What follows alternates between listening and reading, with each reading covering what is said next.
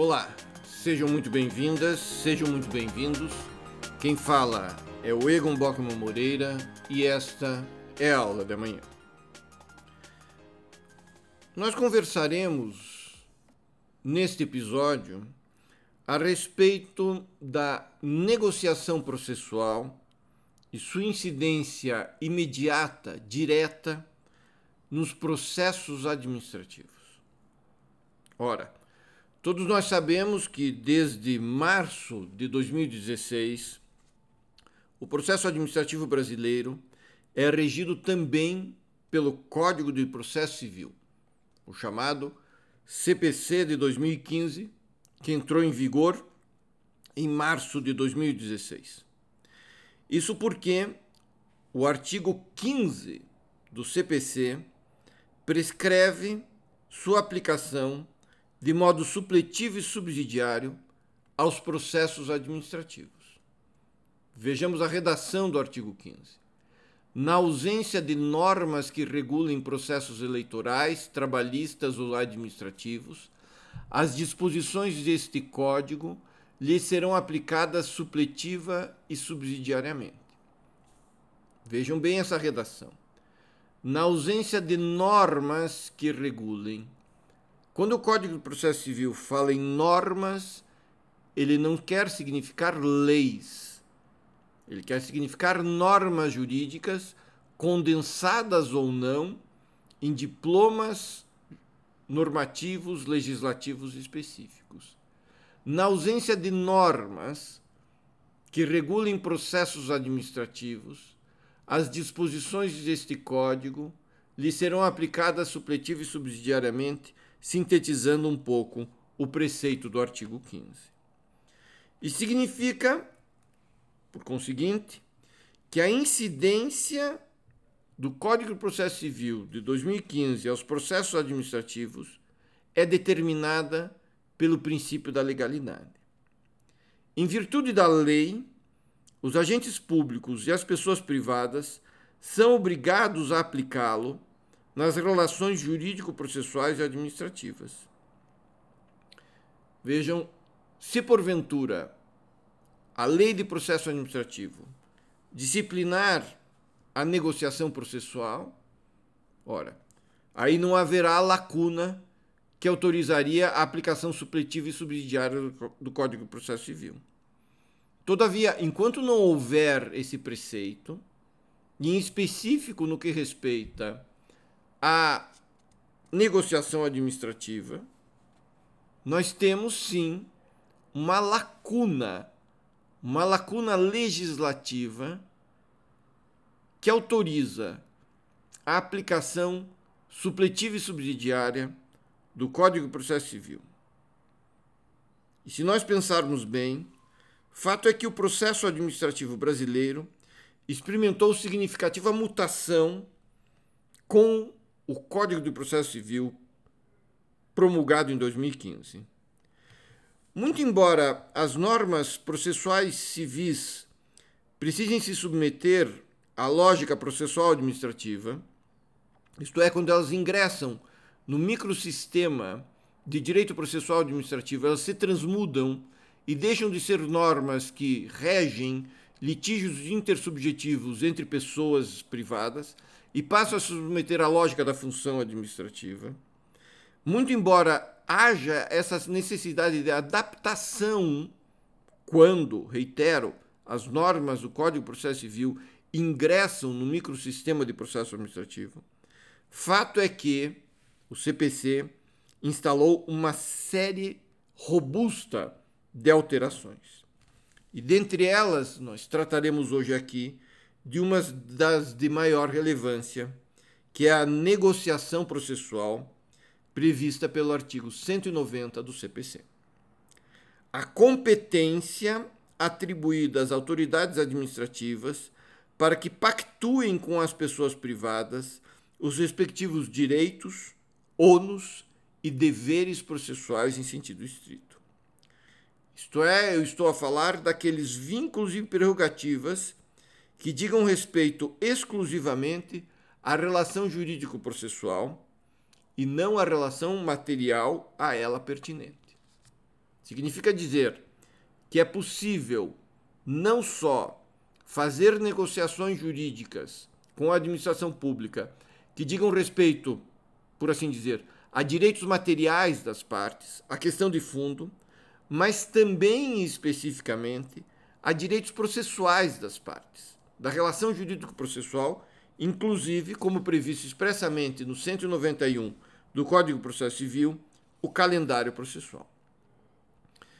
Para melhor compreensão do tema, vale a leitura do artigo 190 do Código de Processo Civil de 2015.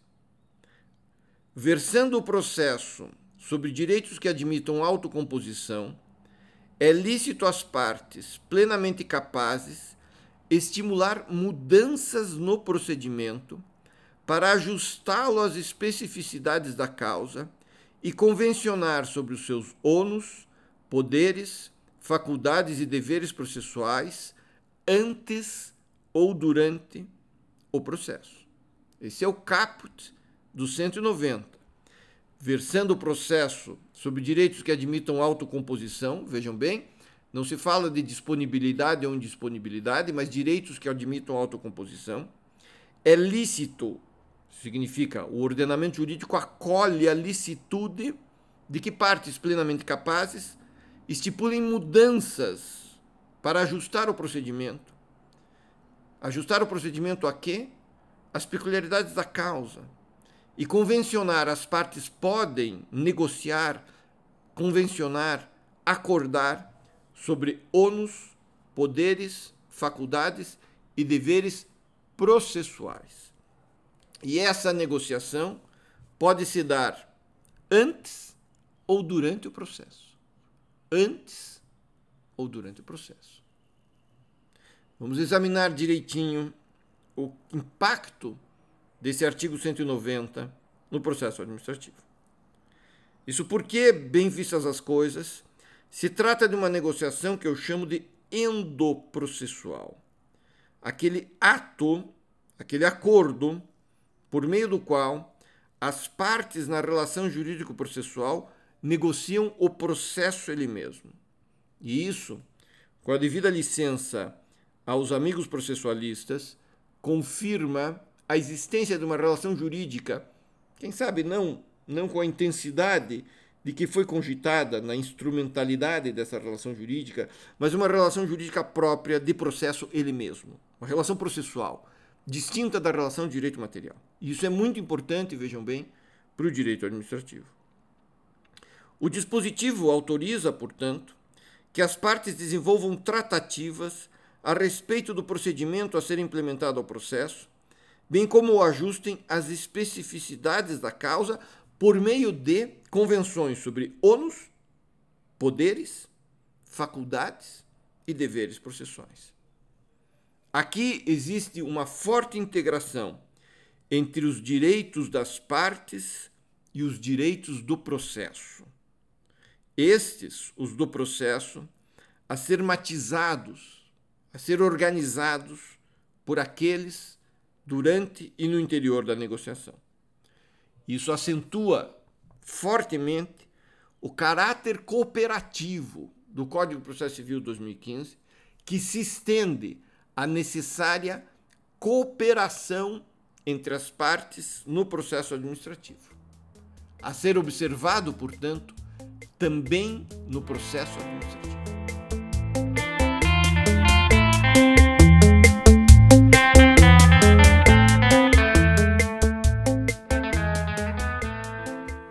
Reitere-se que as tratativas e a futura convenção processual dirão respeito ao processo em si mesmo, a confirmar, reitero, a existência de uma relação jurídico diferenciada, processual com direitos, ônus e deveres específicos. Afinal de contas, se não houvesse uma relação jurídico-processual, não existiriam direitos, deveres, ônus, faculdades a ser negociados. Essa ordem de negócios jurídicos atípicos diz respeito a direitos e deveres processuais eles mesmos. Nada obstante, esses direitos eles estipulem mudanças no procedimento. Mas não é só, não são só as mudanças do 191 do Código de Processo Civil que diz respeito a calendários. Mas podem dizer respeito a prerrogativas, a exercício de direitos subjetivos processuais. O objeto do negócio jurídico, portanto, será uma situação jurídico-processual e a sua eficácia será processual em sentido estrito. No que respeita a essas negociações endoprocessuais, o regime jurídico do processo administrativo brasileiro impõe cautelas extraordinárias. Isso porque a administração pública será ao mesmo tempo, na maior parte das vezes, parte e julgador, além de detentora de deveres de ordem público. Isso sem falar na sua posição de hipersuficiência material processual decorrente de seu poder político-econômico e do seu estatuto.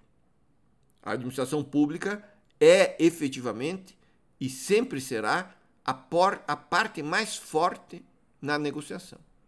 Afinal de contas, pensem num contrato administrativo, pensem num processo administrativo e vejam com quem se está negociando. É com o Estado, não é com uma pessoa privada. Logo, a administração pública também não poderá convencionar no sentido de abdicar competências relativas a deveres processuais, aqueles que são imputados imediatamente pela norma legal. Além disso, tampouco ela, a administração, poderá submeter ou induzir as pessoas privadas a pseudo-negociações que são aquelas negociações impostas, aquelas negociações em que a administração pública comparece à mesa de negociações e diz: a negociação é esta, basta assinar. E é só esta e nenhuma outra. Afinal de contas, quem negocia dispõe e abdica consensualmente, jamais subordina e impõe de modo unilateral. Porém, Fez, feitas essas ressalvas, e nós precisamos aprender a conviver com elas, é de se levar muito a sério essa possibilidade de negociações no processo administrativo.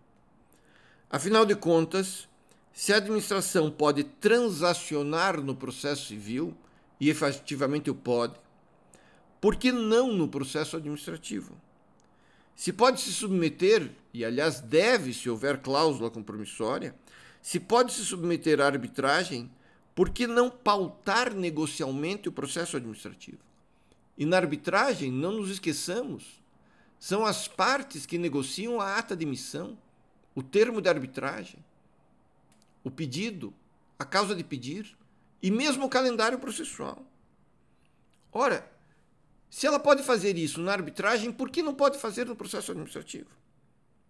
Mas, se a administração pode realizar contratos e termos aditivos aos contratos, por que não efetivar transações comerciais?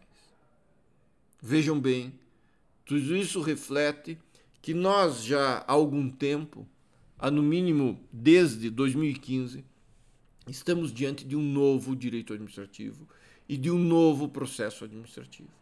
Um processo administrativo e que não é só vigiar e punir, mas estabelece uma relação dialógica em que as partes são tidas como processualmente iguais ou equivalentes e que as partes podem negociar seus interesses, inclusive os processuais.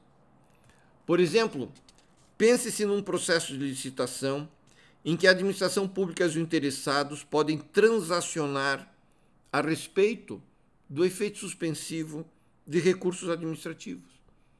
Por que não transacionar numa licitação desde o edital, afinal de contas a lei autoriza que a negociação seja feita antes do processo, que os recursos serão só julgados ao final.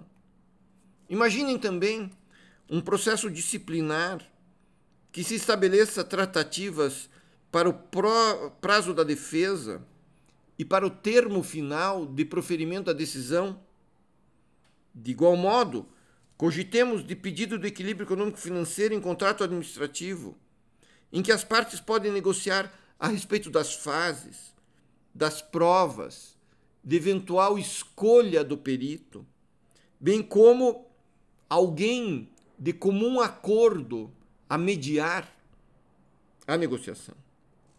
E o mesmo se diz, não vejo nada demais quanto a isso, sobre os processos de controle por parte de tribunais de contas, aos quais pode ser atribuída consensualmente a necessária celeridade processual, prefixando-se à agenda processual.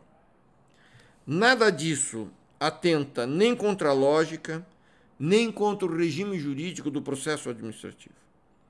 Ao contrário, as soluções amigáveis prestigiam a legalidade, a eficiência e o princípio da duração razoável do processo. O importante, me parece, está em que as partes interessadas e a administração pública tenham consciência de que as negociações processuais devem ser republicanas, transparentes e legítimas, qualificadas pela impessoalidade e publicidade, aplicadoras na vida real do princípio da moralidade administrativa. Por meio das negociações processuais, as pessoas que possuem maior conhecimento a respeito das peculiaridades do caso podem inibir medidas despiciendas, medidas protelatórias e abdicar expressamente de formalidades inférteis. Em outras palavras, a maior parte das queixas feitas quanto aos formalismos inúteis do processo administrativo podem ser transpostas por meio de pactos endoprocessuais. Por conseguinte, está na hora sim de nós estudarmos, cogitarmos, escrevermos e aplicarmos a negociação processual na maioria, se não em todos, processos administrativos. Muito obrigado pela atenção, fiquem bem e até a próxima aula de amanhã.